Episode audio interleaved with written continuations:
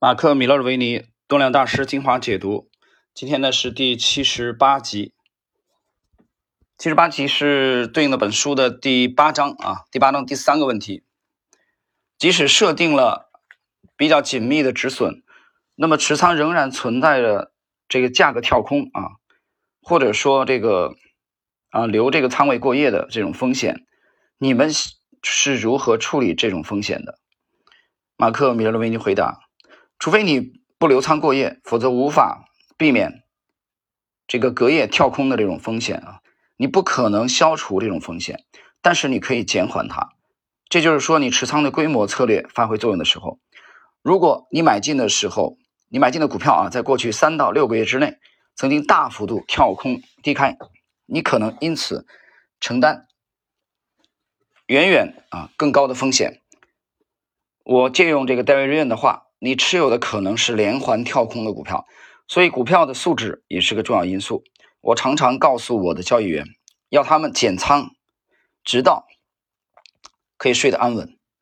或者我的助理所说的“枕头的因素”，简单来说，如果你晚上睡不着，那就表示你做的太大了。啊，这个关于睡得着的事儿啊，我在节目里其实讲了很多次了。啊，你现在对你的这个交易状况啊。满意不满意的一个一个直观的指标，就是你睡不睡得着。在当前的持有的这个持仓规模上，你能不能睡眠比较好？啊，如果答案是否定的，那米勒维尼告诉我们，你的仓位够大了。你为什么睡不着？你没信心嘛，对吧？你没把握才会睡不着。那很简单，这种情况下怎么办呢？减仓，减到一个你可以睡得着的程度。第二位，David，这个隔夜新闻啊，或者跳空是交易风险的一部分。如果你牵挂着某一个持仓而导致失眠，那么你最好请别人帮你管理资金。盈利报告即将公布的时候，我可能会来缩减我的持仓，以降低这个风险。啊，盈利报告就是报表发布之前啊，比如说以 A 股为例，比如说季报啊、半年报、年报公布之前，那么为了规避风险。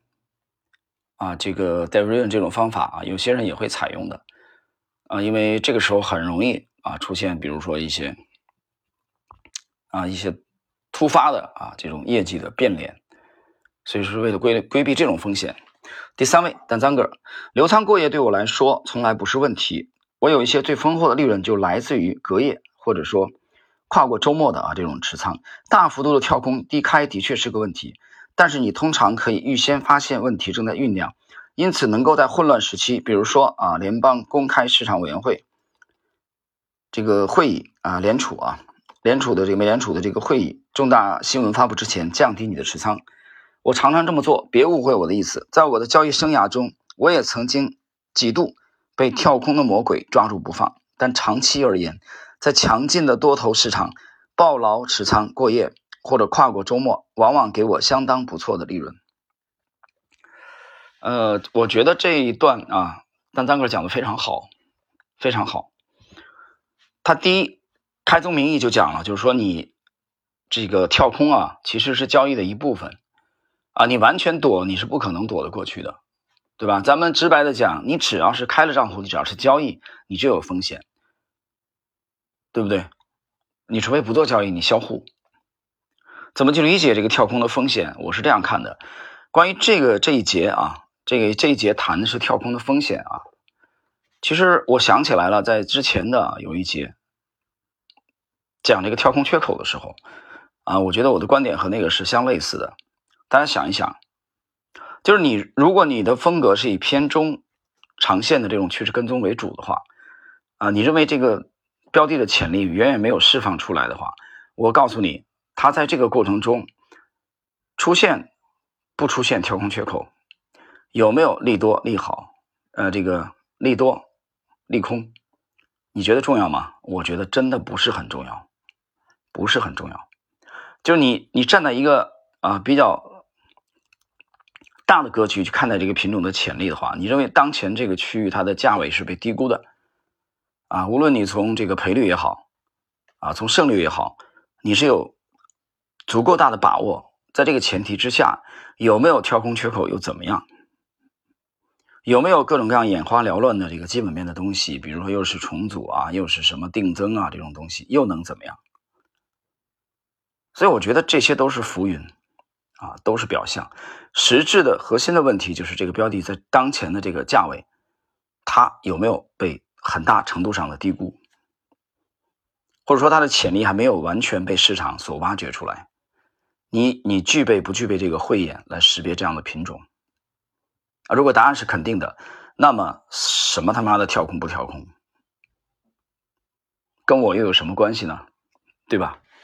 第四位，马克里奇二世，这个问题并没有乍看起来那么严重。你看里奇的观点啊，和我和我刚才讲的这个应该是类似的。我们看一下，除了少数重大事件，如公司盈利报告公布的时期，我发现只要市场健康，而且你拥有好的选择选股标准，那么跳空的风险其实相当有限。市况理想的时候，处于承接阶段的股票，很少有，很少会往往你对你不利的方向大幅跳空。然而，当你处在波动比较剧烈的整理阶段，情况则可能相反。我用天气做某种比方，我来自芝加哥，外地人总是对我们说：“哇，这里的冬天天气一定糟透了。”事实的确是这样，但你绝不会在暴风雪的时候穿着短裤和 T 恤出门。股票的价格走势也是这样。会受到环境的巨大的影响，啊，李琦的观点就是你不要太在意这个跳空不不跳空啊，所以我说这本书啊，它这个第三部啊也是挺有代表性的，因为他已经挑了这个数千封来信当中的一些有代表性的问题，但是我在解读这个第三部的时候，今天我们都已经是第七十八集了啊。在解读这个第三步的时候，我发现啊，这个第这里边其中有一些是非常。呃，我们我们今天看起来是非常业余的问题，比较业余啊，就是这些提问者很纠结，对吧？有人说那肯定纠结，他业余嘛，对吧？水平不够嘛？是的，是的，是这样的，就是马克米勒为你挑了数千封来信当中挑出来一些很有代表性的问题，这些问题其实也就是散户的很常见的一些症状啊，这些症状在我看来就是就特别纠结啊，你比如今天的这个问题是特别纠结。它有普遍性嘛，对吧？怎么样啊？这跳空不跳空啊？你所以你像中国 A 股也是这样，每到节假日之前就会这样的啊，一些大神就会说持币啊、持股啊，这都这都是非常扯淡的问题。我觉得这都是在浪费我们的生命。讨论这些问题干什么呢？